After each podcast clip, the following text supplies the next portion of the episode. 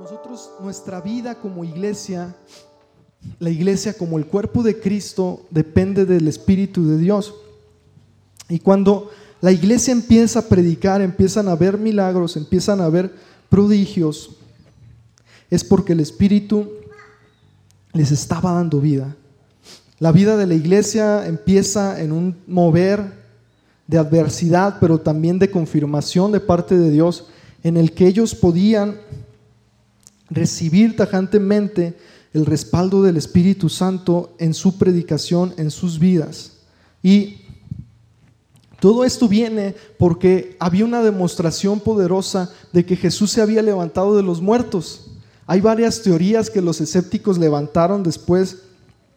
Hay unos, ah, hay un, si se puede decir, disciplina o, parte, área de estudio que algunas personas tienen acerca de Jesús y lo dividen entre el Jesús histórico y el Jesús divino. Y algunos dicen que, los que lo que está documentado acerca de Jesús eh, en los evangelios y también en el testimonio fuera de los evangelios, algunos no llegan a creer en la resurrección de Jesús. Incluso algunos llegaban a pensar dentro de, algunas iglesias que Jesús había resucitado o que si Jesús no resucitaba era indiferente, que no tenía mucha importancia. Pero cuando Pedro está leyendo eh, o está orando de esta manera en Hechos 4:30, está diciéndoles, este Jesús al que nosotros crucificamos fue levantado de los muertos, fue levantado al tercer día. Y por esa razón Él reivindica su nombre y lo que Él dijo que era tiene sentido, tiene razón y es verdad. Pero la, la vida de la iglesia empieza en esa declaración que los judíos eh, no llegaban a creer muchas veces, pero cuando veían los endemoniados ser libres, cuando veían a los enfermos ser sanados, entonces había una confirmación de la palabra. Y lejos de, todo lo que los humanos podamos decir, eh, ellos están bajo la visión, bajo el escrutinio de todas las personas y todos les dicen, bueno, esa nueva religión que surge, esos del camino, esos caminantes, esos que trastornan el mundo, llega a decir el libro de los hechos, los llegaban a ver como otra religión más. Una religión que se había levantado. Los judíos decían, estos dicen que al tal Jesús está vivo. Y, decían muchas cosas sobre esto. Eh, la gente especulaba. Y, que, es, es normal, ¿no? Decir, bueno, ¿cómo dicen que un muerto revive? ¿Cómo dicen que, alguien que, está muerto puede levantarse de los muertos?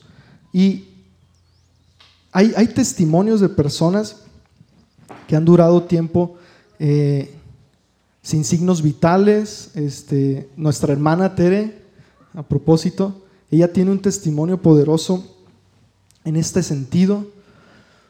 Pero cuando hablamos de Jesús, hablamos de que su cuerpo fue destrozado, su, su, los romanos eran expertos carniceros. Un romano eh, no podía fallar, era muy difícil que fallara a la hora de asesinar a alguien. Y Jesús estuvo tres días en, esa, en esa tumba, estuvo ahí. Y las personas pueden en su razonamiento decir, no se puede, los muertos no resucitan. Este es lo que hemos visto. Eh, y desde el que razona más básicamente hasta el más complejo, hay un eh, filósofo, hubo un filósofo que decía, David Hume, que decía que los milagros no podían ser posibles. Los milagros eran algo que aislado, eran algo que no podías comprobar. Y su argumento era que era lo, no era común ver milagros o que nadie había observado.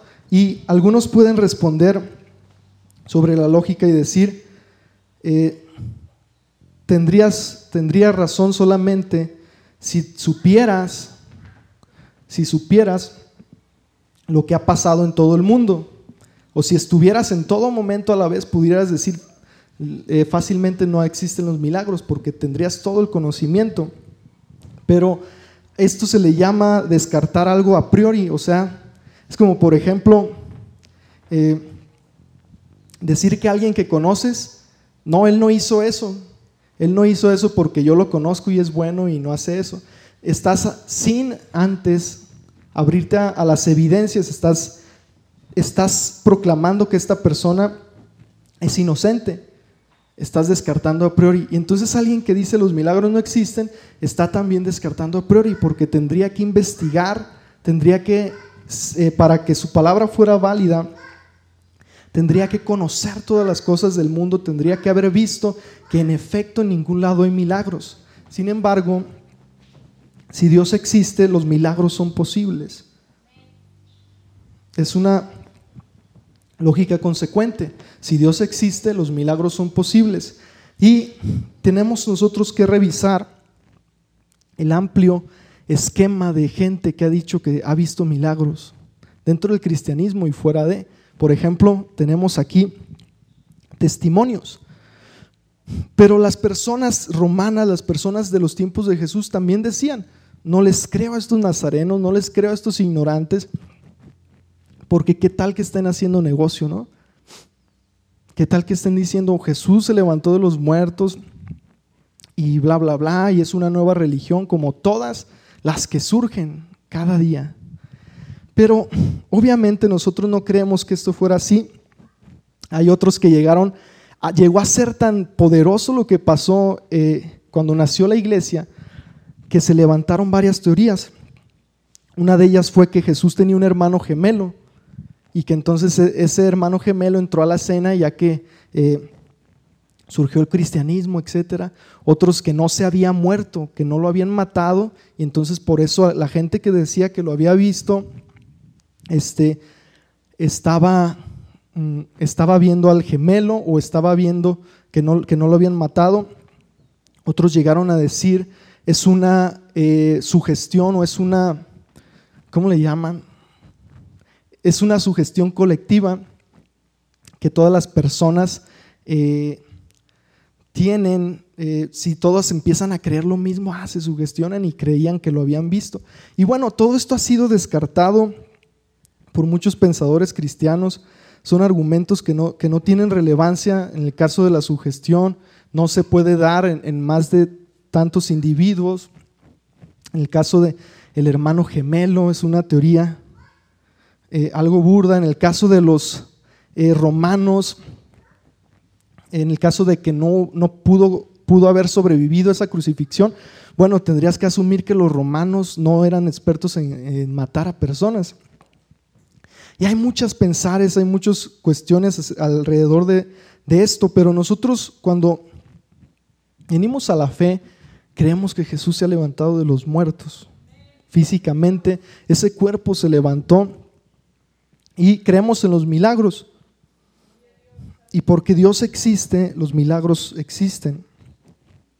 Y quiero decirte que la iglesia empezó su vida así, viendo milagros, viendo paralíticos eh, levantarse, viendo endemoniados ser libres, viendo eh, enfermos ser sanados, viendo vidas restauradas. Pero, ¿qué precedió esto? ¿Qué pasó antes?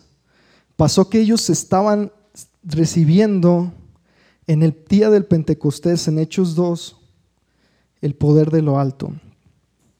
¿Cuántos queremos recibir ese poder de lo alto? El aposento alto era el lugar para limpiarlos, ablandar su corazón, restaurar sus sentidos espirituales marcarlos con su presencia y enviarlos a servir. Esto no pasa que leemos los milagros, que tiembla, que desciende el Espíritu Santo. Esto no pasó espontáneamente. Los discípulos tuvieron que ser llevados, tuvieron que ser movidos a buscar el rostro de Dios en el aposento alto por días. Y el aposento alto tenía ese propósito de parte de Dios limpieza, Su corazón era ablandado, sus sentidos espirituales eran restaurados y había una marca de la presencia de Dios que les permitía servir a Dios. Entonces, de repente nosotros no entendemos, hermanos, que la iglesia no tiene vida si nosotros no tenemos el Espíritu Santo. Eh, si el Espíritu Santo no mora en nuestros corazones, no empieza a movernos, entonces el cuerpo de Cristo no solo no crece, sino que empieza a desfallecer. Nuestra vida espiritual misma, si no tiene esa presencia de Dios, empieza a desfallecer. Y la experiencia que ellos tuvieron en el Pentecostés les permitió descubrir quién era Dios. Más allá de todo lo que las personas pudieran decir, más allá de sus razonamientos, había una demostración del poder de Dios marcada totalmente en su predicación, en su testimonio, y es de la misma manera que Jesús predicaba y hacía milagros. Y quiero contarte que después de que la iglesia nace, después de muchos años, eh, en 1988, antes de ello todavía, hubo un mover en, en, en Azusa, en Estados Unidos, cuando nace el movimiento pentecostal, y hay una cita de un, de un escritor que habla y dice, venían muchos predicadores de lejos y venían personas a ver lo que Dios estaba haciendo ahí. Dice, predicadores orgullosos, bien vestidos, vinieron a investigar. Pronto su aspecto importante fue reemplazado por asombro, luego vino su convicción y muy a menudo los encontrabas en corto tiempo revolcándose en el piso sucio pidiendo perdón a Dios y haciéndolo como niños pequeños. Qué tremendo y, grandiosa es la actividad del Espíritu Santo porque le da vida a la iglesia y cuando el Espíritu Santo viene a la iglesia, Él trae una convicción de cambio, una convicción para servir a Dios, para entregar nuestras vidas a Dios. Y lo que viven ellos es que venían predicadores, a ver qué estaba pasando en Azusa. Porque habían oído, habían oído que estaban haciendo cultos, cultos constantemente y que la gente venía, que se arrepentían, que había milagros, que había prodigios. Y llegan muchos predicadores. ¿Sabes tú cuántas iglesias cristianas hay en Estados Unidos? Muchísimas, muchísimas. ¿Por qué razón Estados Unidos engendra a, miles y millones de, de, personas que, criminales si hay tantas iglesias? ¿Por qué razón ah, de repente acusaban actualmente ¿no? que, los, los, hispanos mandábamos allá a Estados Unidos criminales cuando realmente todos los que han hecho los tiroteos son norteamericanos? ¿Por qué si hay tantas iglesias, hay tanto crimen, hay tanta depravación? Las empresas eh, de perversión, muchas de ellas se, localizan allá. ¿Sabes por qué? Porque quizá muchas iglesias dejaron a un lado el Espíritu Santo y entonces su, su evangelio se diluyó. Y hay una decadencia cuando el Espíritu de Dios no está en la iglesia, no hay vida. Y no hay otro lugar donde podamos nosotros venir para poder vencer el pecado y para poder manifestar la presencia de Dios, que siendo llenos del Espíritu Santo. ¿Cuántos dicen amén? El Espíritu Santo te llena de poder para vencer el pecado y para predicar a Cristo. Yo me acuerdo eh, que cuando era más chico, Recuerdo que siempre en la iglesia, siempre, siempre me llamaba la atención me daba miedo, que de repente veía hermanas que, ay, ¿qué les pasa? No? Están llorando, están gritando bien feo. Y yo de niño, pues me daba miedo. Pero cuando creces y cuando entiendes también que muchas veces hay exageraciones, muchas veces hay emociones, pero cuando entiendes que hay algo genuino también, que cuando tú escuches una alabanza, cuando tú oras, sientes la presencia de Dios. Sí, Dios actúa también en tus emociones.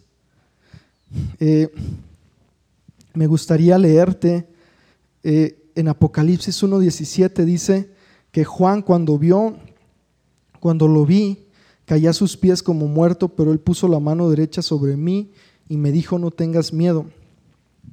Fíjate, Juan tiene una manifestación con Jesús en, en Patmos, cae como muerto. La presencia divina, la presencia de Dios en su momento hizo que Saúl danzara y dice la escritura que quedó tendido y que quedó casi desnudo. ¿Por qué razón? Que la presencia de Dios en ocasiones tiene manifestaciones. Y debemos de distinguir nosotros, hermano, en que necesitamos la llenura del Espíritu Santo. ¿Cuántos decimos amén? Pero que debemos entender que en ocasiones el Espíritu Santo se manifiesta de muchas maneras. Pero tú no debes de buscar la manifestación.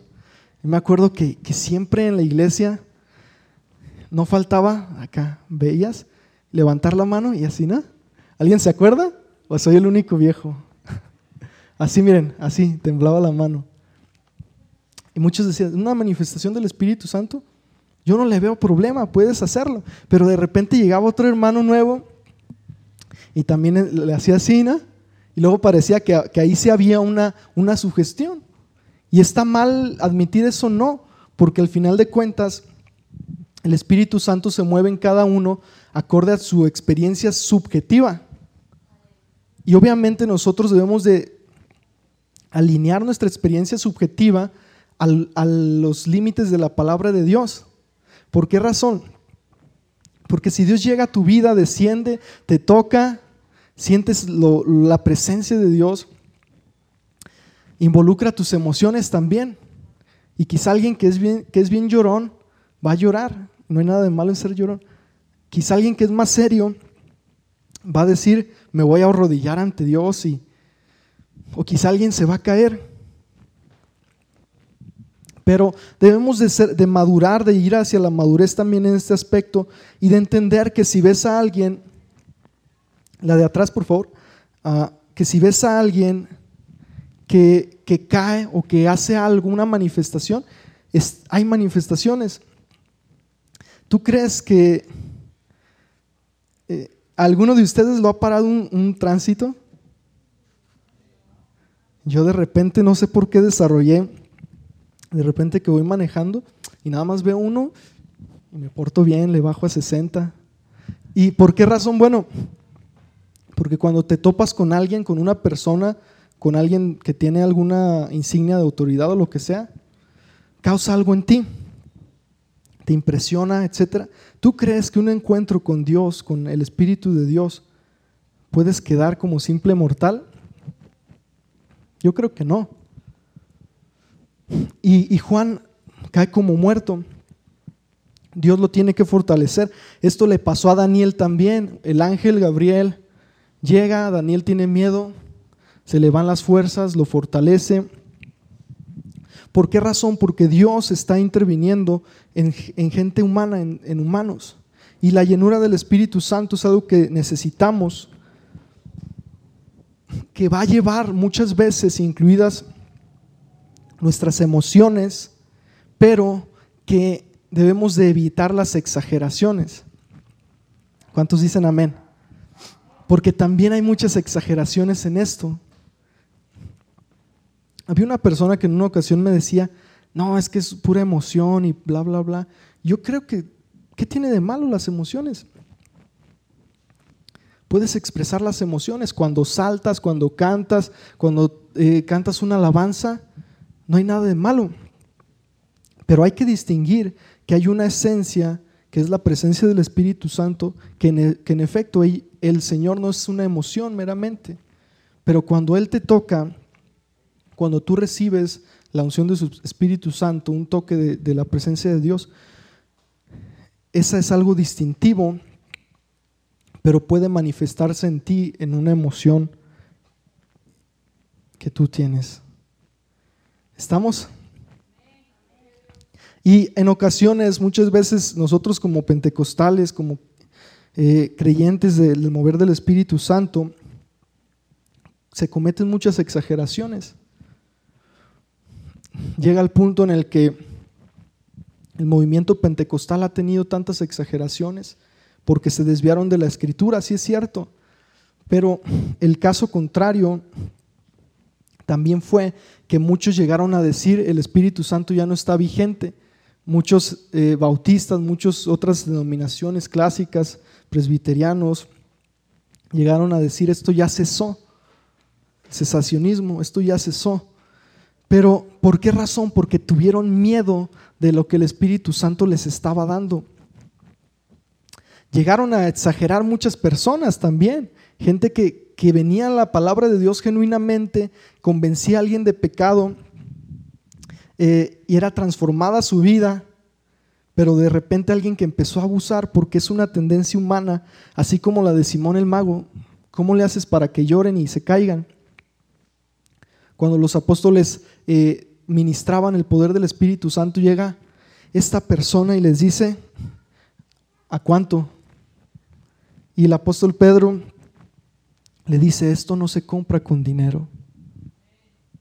Y yo quiero decirte también, hermano, esto no se compra con dinero. Eso te debe de llevar a una búsqueda personal de Dios, a un reconocimiento de que necesitas ser lleno del Espíritu Santo. De que necesitas entender que, que no busques las experiencias, cuando alguien mueve la mano así, está bien, ¿no? Pero no, no lo busques, ¿no? Había un hermano que decía, creo, eh, que él quería caerse. Espérate, ¿quieres caerte o quieres a Jesús? o alguien que pudiera pensar, Ay, yo quiero que me vibre la mano para verme espiritual. Espérate, ¿quieres la experiencia o quieres al Dios que causa la experiencia? Y a mí me sorprende porque el mover del Espíritu es transformador. Y muchas personas se desmotivan y dicen, no, a lo mejor si son emociones. Pues claro, eres un ser emocional. Este, alguien cuando se asusta, ¿qué es lo primero que siente?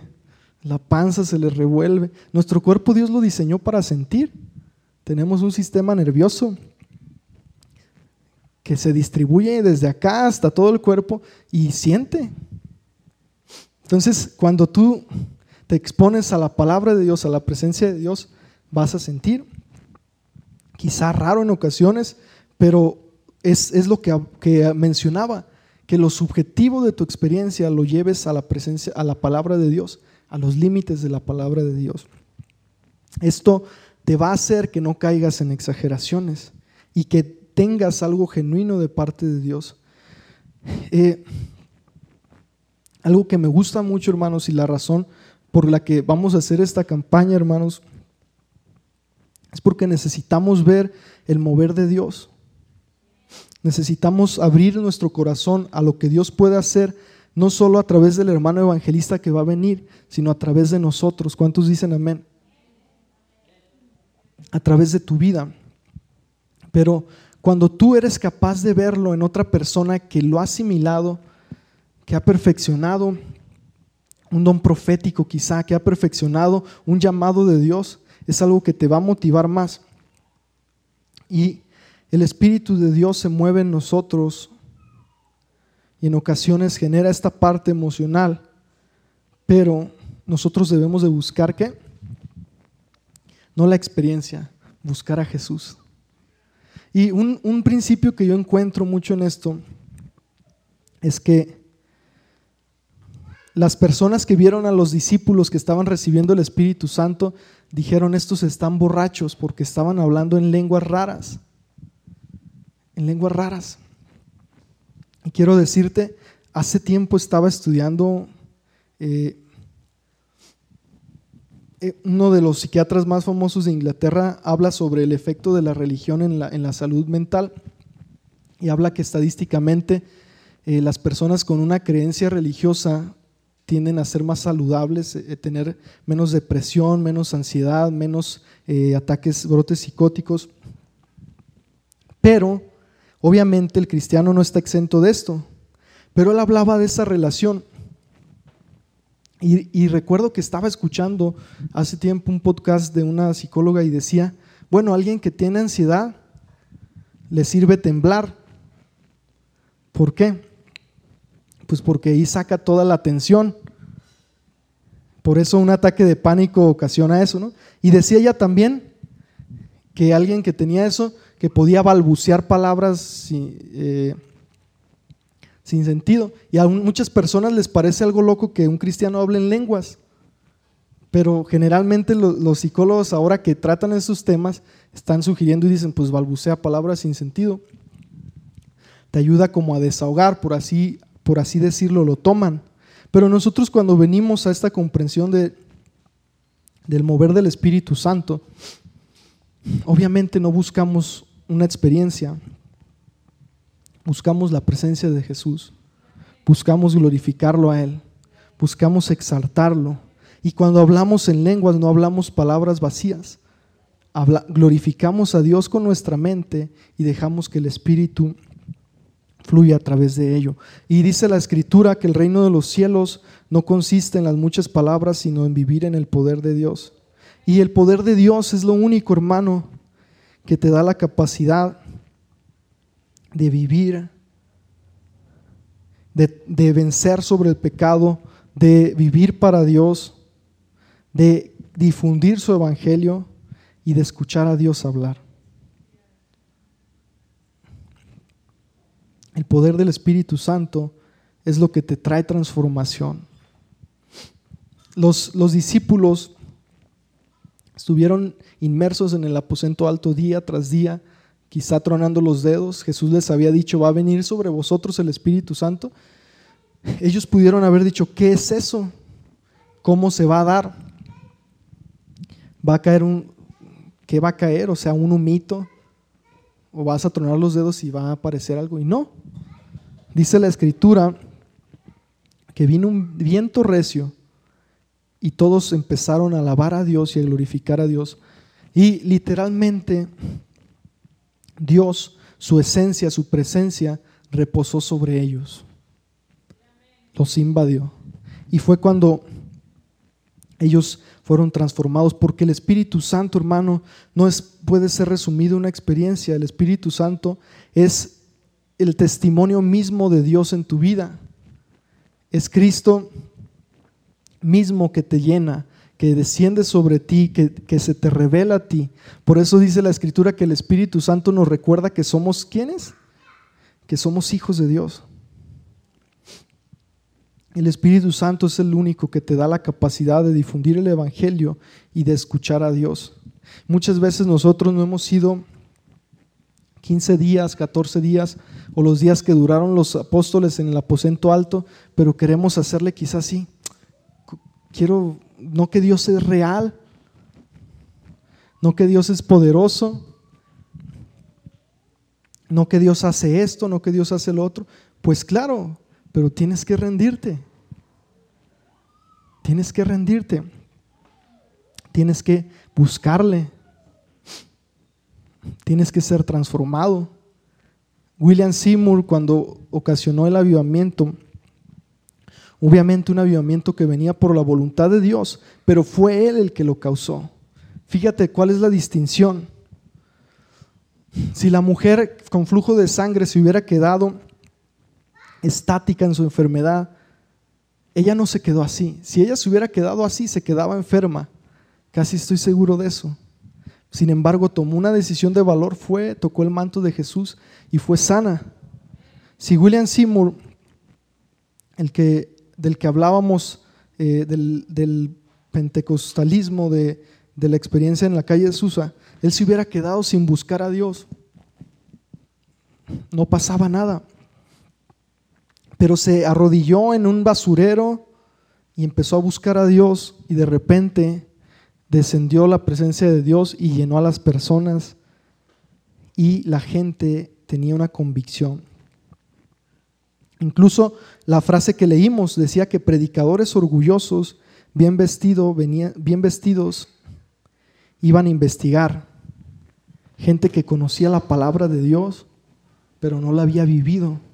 Y terminaban arrodillados pidiendo perdón por sus pecados y reconociendo a Dios en sus vidas.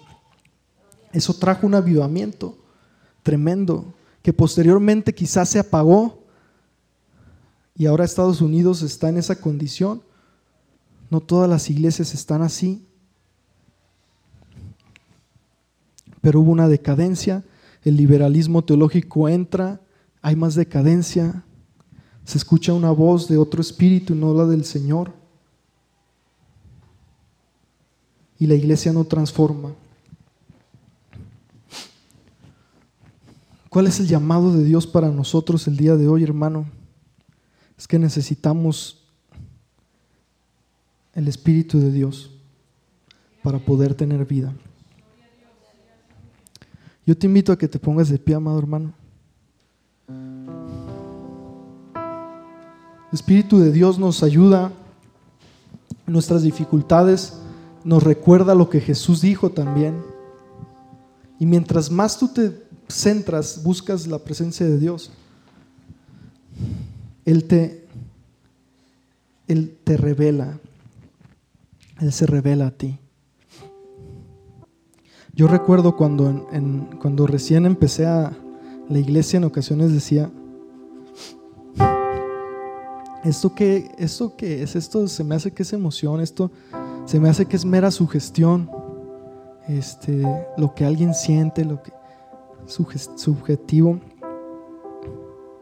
Pero cuando me tocó vivir, hay algo que me impactó a mí, eh, no solo que en una ocasión eh, pude recibir una palabra profética que, me escudriñaba, que, que me, hacía ver cosas que nadie más sabía, una palabra de revelación, sino también en, en una ocasión yo pude interpretar lenguas poco, pero pude, pude vivir esa parte sobrenatural de Dios. En otra ocasión Dios me reveló algo y justamente sucedió como yo lo vi en, no sé cómo explicarlo, estaba orando y vi algo de parte de Dios. Yo sé que esto es real, pero también como, como admito y admitimos, en ocasiones hay emociones, pero toda la experiencia se debe de llevar a la palabra de Dios. Lo que no podemos dejar de hacer es dejar de buscar el Espíritu de Dios en la iglesia, No podemos dejar al Espíritu de Dios a un lado, porque una iglesia sin el Espíritu de Dios no tiene vida. Porque nada de lo que hacemos nosotros tiene sentido si no tiene el Espíritu de Dios. Una nota que tocamos, si es, es puro ruido, si no tiene su presencia hablándonos a través de todo lo que, lo que Dios es.